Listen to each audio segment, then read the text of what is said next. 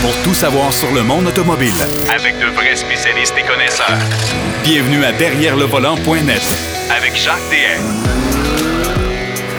Je vous souhaite la bienvenue à l'émission Derrière le volant. J'espère que vous avez passé une belle semaine. Aujourd'hui, on a beaucoup de matériel. Marc Bouchard est en Italie et on va lui parler quand même. Oui, euh, il est chez Michelin euh, là-bas. Il va nous parler également du Maserati Grecale. Euh, préparez-vous, vous allez avoir un choc assez, assez impressionnant parce que le véhicule n'est pas donné. lui va nous parler de ça. On va parler de la première traversée des États-Unis en 1903 avec Denis Duquet. Vous savez, c'est notre historien de service et euh, c'est pas mal intéressant. Et d'entrée de jeu, ben, on va parler avec euh, Christian Gagnon qui nous parle de son essai de la semaine, le Honda CRV, mais la version hybride. Salut mon cher Christian. Salut Jacques, puis je, je voulais juste annoncer en commençant que le printemps commence. Oui, oui. C'est une bonne, une bonne nouvelle. Oui, oui, ça, c'est le fun. On est un peu tanné de l'hiver. Oui, on est un petit peu tanné. Mais là, écoute, on va avoir encore un petit peu de temps frais. Il faut s'entendre là-dessus. Mais euh, Oh, c'est oui. vrai, c'est vrai que c'est commencé. Ça, c'est une bonne nouvelle. Puis, Juste- fait- on- on va prendre des vitamines un peu, là. Juste de voir les bancs de neige qui baissent, c'est déjà, oui, tout, déjà à une bonne fait, chose. tout à fait. Mais euh, tu sais que notre émission est diffusée jusque dans l'Ouest canadien. Et dans ce coin Ouais. de pays-là, eux autres, ça fait un bout de temps qu'ils sont sur la pelouse. Et puis, on les envie un peu. là. On a hâte de les rattraper. Ben oui, c'est ça. Tout à fait. Ah, Euh, ben, on- euh, Christian, Honda CRV hybride, euh, il y a eu quand même, c'est un bon véhicule évidemment, mais il y a eu beaucoup de critiques aussi au sujet du prix. Ça, tu vas nous en parler. Comment tu l'as trouvé, le- ce nouveau CRV euh, version hybride? Ben si, euh, c'est parce que nous autres, les, les, les chroniqueurs, les journalistes, on est un peu tatillonneux sur des détails, là. Mais euh, tu sais que la version hybride du CRV, dans la précédente génération, elle existait. C'est juste qu'il y a juste nos amis américains qui ont eu droit Ouais. parce qu'elle était fabriquée aux États-Unis. Puis Ouais. Honda Canada a décidé, ben on l'importe pas parce qu'on veut pas nuire aux modèles qui sont fabriqués ici. Mais maintenant, le modèle hybride est aussi fabriqué à Alliston, en Ontario. Alors, c'est pour ça qu'elle se présente, mais pas tout à fait nouvelle, parce que c'est, si on regarde ça officiellement, c'est sa deuxième génération. OK, mais c'est là maintenant, il est disponible au Canada. Ça, c'est la bonne nouvelle. Ok. C'est ça. Mais euh, dans cette catégorie-là, les, euh, les constructeurs se dirigent pas beaucoup vers l'hybride, puis c'est quand même surprenant parce que c'est des c'est une catégorie très populaire. Oui. Il y a Toyota et Ford là, qui ont des modèles euh, hybrides, puis hybrides branchables même. Euh, il, y a, Ni- il y a Nissan qui l'a déjà fait aux États-Unis. Ils n'ont pas traversé ce côté-ci. Fait que euh, il y a de la place là, pour des modèles hybrides, puis les gens, justement, veulent abaisser leur consommation d'essence. Ils veulent un VUS, mais il y en a qui commencent à trouver que l'essence coûte cher aussi, que les modèles hybrides pourraient être très populaires. Ben, moi, j'ai l'impression, Christian, le, le problème, c'est que euh, les modèles hybrides chez Toyota, ça fait des lunes qu'on en fabrique, là. Euh. Mais les modèles hybrides, euh, c'est que là, on est déjà rendu à l'électrique.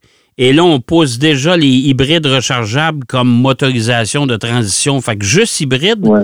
je pense qu'Honda, est- je ne veux pas être plate, là, mais je pense qu'ils sont un petit peu en retard. Ben, en, en fait, le, le problème, c'est qu'ils étaient en avance. Tu sais, si tu te souviens, au début des années Ouais. 2000, Oui, Honda est arrivé avec son hybride, avec l'Insight, et même arrivé un petit peu avant Toyota. Euh, Toyota, le- la Prius était vendue au Japon depuis 97, mais elle est arrivée en 2000, puis le- la Insight est arrivée quelques semaines avant. Puis euh, si la, la technologie hybride avait évolué euh, chez Honda depuis ce temps-là, on, on en aurait plein de modèles hybrides aussi. Avec les années, on a eu des Civic hybrides, des Accords hybrides, mais on, on a vu que Honda poussait jamais vraiment beaucoup Ah, non, non. là-dessus. Non, c'est vrai. Fait que, euh, fait que là, on arrive avec un CRV hybride, mais que la technologie euh, est probablement fiable, là, parce qu'Honda, en général, c'est fiable. là. Puis on a quand même passé une génération complète, là, euh, tu sais, trois, quatre années avec un modèle hybride aux États-Unis. Fait que la technologie est fiable.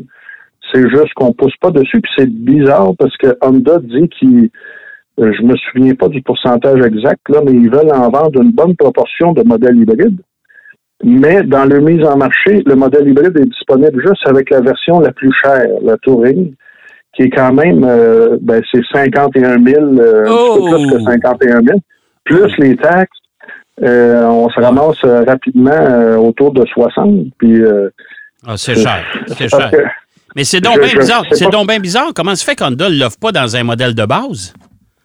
Ben, c'est la même question que je me pose. Je ne sais pas si euh, dans quelques années, ils vont discontinuer le hybride et ils vont dire Ah, les gens n'en voulaient pas. Mais. Ben, à ce prix-là, c'est pas tout le monde qui va en vouloir, là. C'est ben, ça. C'est pas que les gens en veulent pas, c'est qu'ils n'ont probablement pas les moyens de se le payer parce que le, prix de base du CRV, mettons, régulier, là, traction avant, c'est 36 300. Bon. Fait que si on, mettait un hybride avec euh, 4-5 000 de plus, on pourrait y aller à 4-5 000 de plus, c'est encore abordable. Mais là, à 51 000 plus les taxes, euh, moi, je trouve que ça fait cher. Puis je pense que c'est une erreur de mise en marché. C'est pas euh, à moins que les autres aient vu que les, peut-être les, Canadiens achètent des modèles plus équipés puis qui vont se permettre d'aller chercher l'hybride avec, euh, ouais, peut-être. Mais, avec le modèle Touring. Mais, mais, dis-moi, tu l'as essayé, là. Euh, est-ce que, on va prendre les chiffres annoncés par le constructeur, est-ce que la version hybride est nettement plus économique en carburant que la version régulière? Ben, euh, moi, j'ai fait pendant la semaine 7,9 litres au 100 km. C'est sûr qu'on était encore dans le un petit peu dans le froid de l'hiver. Mettons, il a fait euh, à peu près dans un peu en bas de zéro. Là. Mettons entre euh, moins 5 et 0 euh, degré. Là. Ouais. mais 7.9, c'est même un petit peu plus haut que les cotes qui sont annoncées parce que les cotes, c'est 6 litres en ville puis 6.9 sur la route. OK. Puis tu vois, moi, j'ai fait euh, je cherche mes chiffres, là, mais il me semble que j'ai fait un peu plus, euh, ou un petit peu plus de grand route que de ville. OK. Euh, donc, euh, j'imagine que si j'étais arrivé à, 7.2, ça aurait été pas pire. Tu sais, je suis là, 7.9, je suis au bord de 8, là, puis ça, c'est sans faire attention. Fait que on pourrait facilement monter au-dessus de 8, là. Puis 8, là, je vais te dire, bien franchement, j'ai un Nissan Rogue 2015, puis c'est à peu près ça qui fait 8 litres au 100 km. Il n'est pas hybride, Il n'y a, pas de turbo, il n'est pas hybride. Fait que je ne ah. sais pas à quel point ça donne de quoi, cette version hybride-là. Ben, c'est un peu. C'est ça qui est un peu dommage. Vois-tu, là, on arrive avec une version hybride. Tu sais, les gens s'entendent euh, pour dire que quand tu achètes une version hybride, tu t'attends à avoir un véhicule qui est beaucoup plus économique. Vrai? Oui, c'est ça. Mais là, c'est pas beaucoup plus économique. Tu viens d'acheter un. Le CRV grossi. Euh, il a pris un peu d'embonpoint, là, on s'entend, là. Euh, fait que, tu sais, c'est un peu particulier. Moi, je, suis un peu déçu parce que tu t'en vas chez Toyota quand tu achètes un modèle hybride, euh, ça descend passablement, là. Ben oui. oui. C'est ça. Là, ça, ça, paraît pas assez. Mais ça reste que c'est quand même un bon véhicule. Oui, oui, oui, tout à fait. C'est pas ça qu'on met en doute, là, c'est plutôt la mise en marché qu'on met en doute. Euh, si on regarde le véhicule comme tel, là, à l'extérieur, il n'y a personne qui va dire euh, c'est pas un CRV. Là. Ça se ressemble beaucoup. La calandre euh, prend des airs un peu de, de, de la Civic. C'est, c'est dans le même style. L'arrière est resté pratiquement le même, là, avec des feux les feux en hauteur, là, comme on connaît, euh, je pense que ça fait trois générations là, que le CRV est comme ça. Fait que quelqu'un qui va arriver à côté, qui connaît moindrement le monde automobile, il sera pas étonné, il va dire que c'est un CRV. C'est, c'est pas difficile. Puis en fait, euh, c'est plus une évolution qu'une révolution, mais ça va faire qu'il va bien vieillir aussi. Là. Oh, ouais, mais, mais... ça donne rien d'aller dans l'extravagance parce que euh, c'est le reproche que je peux faire aux Coréens parce que leurs modèles vieillissent rapidement. Oui, c'est ça. Oui, puis, puis, puis un CRV, ben, c'est un modèle qui est déjà bien apprécié des acheteurs. Hein. Ouais. Puis, puis, des, puis on va mettre aussi des valeurs. Oui. Mais ça, ça, c'est une autre affaire. Ça, c'est une autre affaire. Euh, à l'intérieur, beaucoup d'espace, un tableau de bord qui est pas impressionnant, mais qui est très fonctionnel, qui ressemble comme deux gouttes d'eau à celui de la Civic. Ah, puis de la, euh, nouvelle accord en plus? Écoute, là, c'est. Ouais, la nouvelle accord, j'ai pas vu l'intérieur, là, mais. Ça ressemble pas mal à la Civic pour au CRV. c'est pas mal tout la même ouais, c'est ça.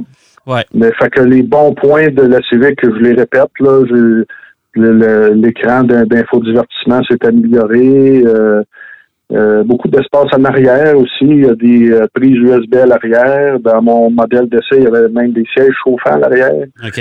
Euh, c'est très bien équipé. Au moins, il y a ça pour le prix. Là. Ben, ça manque pas d'équipement. le système d'infodivertissement, c'est moins pire que c'était dans les précédentes générations. Puis on a gardé aussi quelques boutons, là, comme pour le volume, pour revenir à l'écran d'accueil. Y a Ouais, parce que boutons ça, ça, Honda pensait qu'il avait innové à une certaine époque quand il avait sorti. Ouais. euh, il avait abandonné le fameux bouton du volume, puis euh, fallait, fallait aller sur l'écran tactile. C'était pas un cadeau, ça. Hein? Ouais, ça, ça, ça, ça a plusieurs dizaines d'années d'efficacité, le, bouton du volume, là, puis je pense que ça peut pas être battu. Là. Non, c'est ça, tout à c'est fait. c'est- la commande la plus simple pour monter le volume, baiser le volume. Ben, quand on conduit, là, tu sais, c'est, c'est, faut Ben oui. oublier qu'on est toujours derrière le volant là-dedans, là. Hein? Ben oui, c'est ça. ça. Oh, oui. Euh, Bluetooth, euh, pas Bluetooth, euh, Android Auto, Apple CarPlay sans fil, ça c'est parfait. Il y a un, un chargeur par induction, fait que notre téléphone ne décharge pas trop pendant qu'on s'en sert avec Android Auto. La, la sonorisation très bonne, c'est un système Bose. Ouais. On peut faire jouer n'importe quel style de musique, là, ça sonne vraiment bien. OK. Euh, puis c'est souvent ça dans les euh, chez les constructeurs récemment, là, on s'associe à des compagnies qui sont plus euh, qui, qui sont meilleures dans la sonorisation. Ben, qui sont spécialisés là-dedans, ouais, c'est ça, là, au lieu de, de- d'avoir des. Récemment, j'ai récemment j'ai essayé des très bons systèmes euh, audio là, dans, dans les voitures. Euh, euh, un peu, je vais retrouver mes notes. Pas de problème. Euh, ouais, j'avais les, les petits euh, les bus de ventilation, comme j'avais dit l'autre fois, avec des petits bâtons, ça, ça va très bien.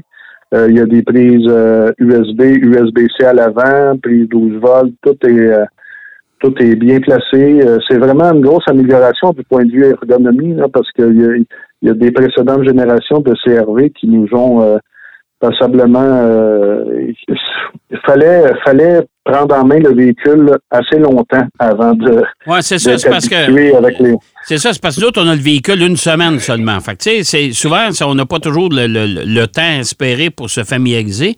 Évidemment, il y a des gens qui vont nous répondre, vont dire, moi, ça fait deux ans, je n'ai un, j'ai pas de problème. Mais c'est sûr, j'espère qu'après deux ans, vous n'avez pas de problème parce que vous vous retrouvez. Mais euh, En fait, ça- on s'habitue au dépôt habituellement. ben, c'est ça, mais il faut que ça soit intuitif. Déjà, quand, quand c'est intuitif du premier coup, euh, après ça, c'est beaucoup plus facile. Puis c'est un peu ça que, euh, que je reproche à certains constructeurs qui essayent d'être euh, d'innover. On, on se cache toujours de- derrière le fameux mot innovation, là. Mais Ouais. c'est pas toujours c'est pas toujours une innovation heureuse. là. On s'entend là-dessus. non, c'est ça. Ouais. Euh, L'espace de chargement, c'est très bien. Si vous pensez trouver euh, un compartiment caché en dessous du plancher, ben il n'y en a pas parce que ça doit être là que la batterie euh, est cachée. Ouais, ouais, En plus, ben il n'y a pas de pneus de secours comme beaucoup de modèles hybrides, là. ouais. même des modèles réguliers maintenant. Euh, sous le capot, un 4 cylindres 2 litres euh, couplé à deux moteurs électriques, un pour l'avant, un pour l'arrière. OK. Euh, 204 chevaux, 247 livres pieds de coupe. Euh, c'est pas délirant comme puissance, là, mais euh, ça se débrouille pas mal bien en utilisation normale. OK. Puis le passage, euh, le passage de l'électrique au moteur thermique, là, euh, on ne sent pas beaucoup. Là. OK. Il faut vraiment, euh, faut vraiment fermer la radio puis porter attention là, parce que le, le, le moteur, le passage entre les deux là, il n'y a pas de d'à-coup. des fois, ça donne un petit coup quand le moteur Ouais. thermique embarque, Ouais, ouais. mais non, tout, euh, tout est bien. Euh, transmission CVT, ça que c'est comme moi, t'adores ça énormément. oui. mais ils ont oui. réussi à, Ah, ouais. ils ont, ils ont réussi à quand même à contrôler le, tu le régime. euh, des fois, s'emballe un peu avec les transmissions CVT, mais ils ont réussi à bien contrôler ça. C'est, en tout cas, moi, ça m'a pas trop dérangé. Mais quand ils sont bien calibrés avec, euh, la, la- avec le moteur, avec, euh, avec le couple du moteur, ça va bien. Mais euh, Ouais. il y a certaines boîtes CVT, tu as vraiment l'impression de conduire une motoneige. En accélération, c'est épouvantable. là. Tu te dis, écoute, le Ouais, moteur va ouais, sortir du capot. Là. Ouais. Particulièrement l'hiver en plus. Oui, là. oui. Quand la transmission est pas chaude, là, c'est encore pire. Exact. Euh, ce que j'ai bien aimé, c'est que dans cette version de du CRV hybride, ils ont mis un mode de régénération. Un peu comme dans les voitures électriques, tu peux choisir ton niveau de régénération. Il n'y a pas de conduite à une pédale, là, mais euh, ça permet quand même de recharger un peu plus vite la batterie pour qu'on puisse rouler un petit peu électrique euh, de temps en temps. Ouais. C'est, c'est lors de, de mon dernier essai de l'accord hybride, j'avais souhaité qu'il y ait un mode comme ça, puis là, ben, dans le CRV, il est arrivé. OK. Fait que je j'ai pas la prétention qu'ils m'ont écouté, là, mais euh, Non, non, mais au moins, c'est une bonne nouvelle. Ouais, c'est une bonne nouvelle. ben oui, probablement que c'était en chemin, puis ça a fini Ouais. par arriver. Ouais. Capacité de remorquage, 1000 livres. Euh, ça, c'est un peu dommage parce que c'est 500 de moins que la version seulement Euh, thermique. c'est pas beaucoup, ça. C'est pas beaucoup, ça. Non. C'est ça. Le moteur essence, c'est 1500, puis euh, l'hybride, c'est seulement 1000. Ouais, ça, c'est- ça, ça, Ouais. ça, c'est pas énorme. Parce qu'écoute, le, le- le Toyota Corolla Cross hybride que je suis allé essayer en Californie, c'est plus que ça. Puis on s'entend Ah oui? que ben ouais, puis on s'entend que le Corolla Cross, euh, c'est c'est pas la même grosseur de véhicule. Là. Fait que c'est Ben non, vraiment, c'est vraiment pas beaucoup. là. C'est vraiment pas beaucoup, ça. Ouais. Non. Puis, puis même, je pense que quelqu'un qui voudrait traîner un VTT dans un dans une remorque, d'après moi, c'est pas assez. là. Ouais, ouais. Ah, Euh, c'est- Je, je connais pas trop les poids de ces véhicules-là, mais d'après moi, c'est pas assez. ouais. Fait que c'est ça. En résumé, là, Honda bouleverse pas grand-chose avec le CRV hybride. C'est plus une continuation de, de, de la précédente génération. Puis, euh, ben, c'est ça. Tant qu'à ajouter un, un aspect environnement, un aspect écolo au CRV, ben, on aurait dû y aller avec euh, mettre des versions hybrides dans les dans les autres modèles de la gamme. Puis Ouais, ouais, parce que ça. euh, Vraiment y aller dire, dire on va en vendre des hybrides euh, comme ça quand on en vend plus. En, tu Ouais. peux améliorer la technologie. Puis on aurait Ouais. pu y aller avec une version branchable Ouais. peut-être, mais je pense que je pense que Honda s'en va pas là. Mais euh, c'est trop cher, honnêtement, là, 51 000. là. écoute, là, ça commence à être beaucoup d'argent, ça. Là. Hey, Ouais, euh, je conteste pas les je conteste pas les hausses de prix, mais dans ce cas-là, la mise en marché est pas tout à fait euh, Non. pas tout à fait bonne. Non, je suis bien d'accord avec toi. Hey, merci, mon cher Christian. Et puis, on se Ben, reparle, bientôt. On se reparle bientôt pour un autre essai, mon cher. C'est beau. Oui. Alors, Christian Gagnon qui était avec nous pour parler du CRV euh, hybride 2023 euh, de Honda. C'est cher un peu. euh, on s'est peut-être un peu trompé dans la, dans, les, euh, dans la mise en marché, justement, chez Honda pour ce véhicule-là. On va aller faire une pause. Au retour de la pause, Denis Duquet nous parle de la traversée de l'Amérique, la première, au début des années 1900. Ouf! Vous allez voir, c'était toute une aventure. Derrière le volant. De retour Pour plus de contenu automobile, Derrière le volant.net.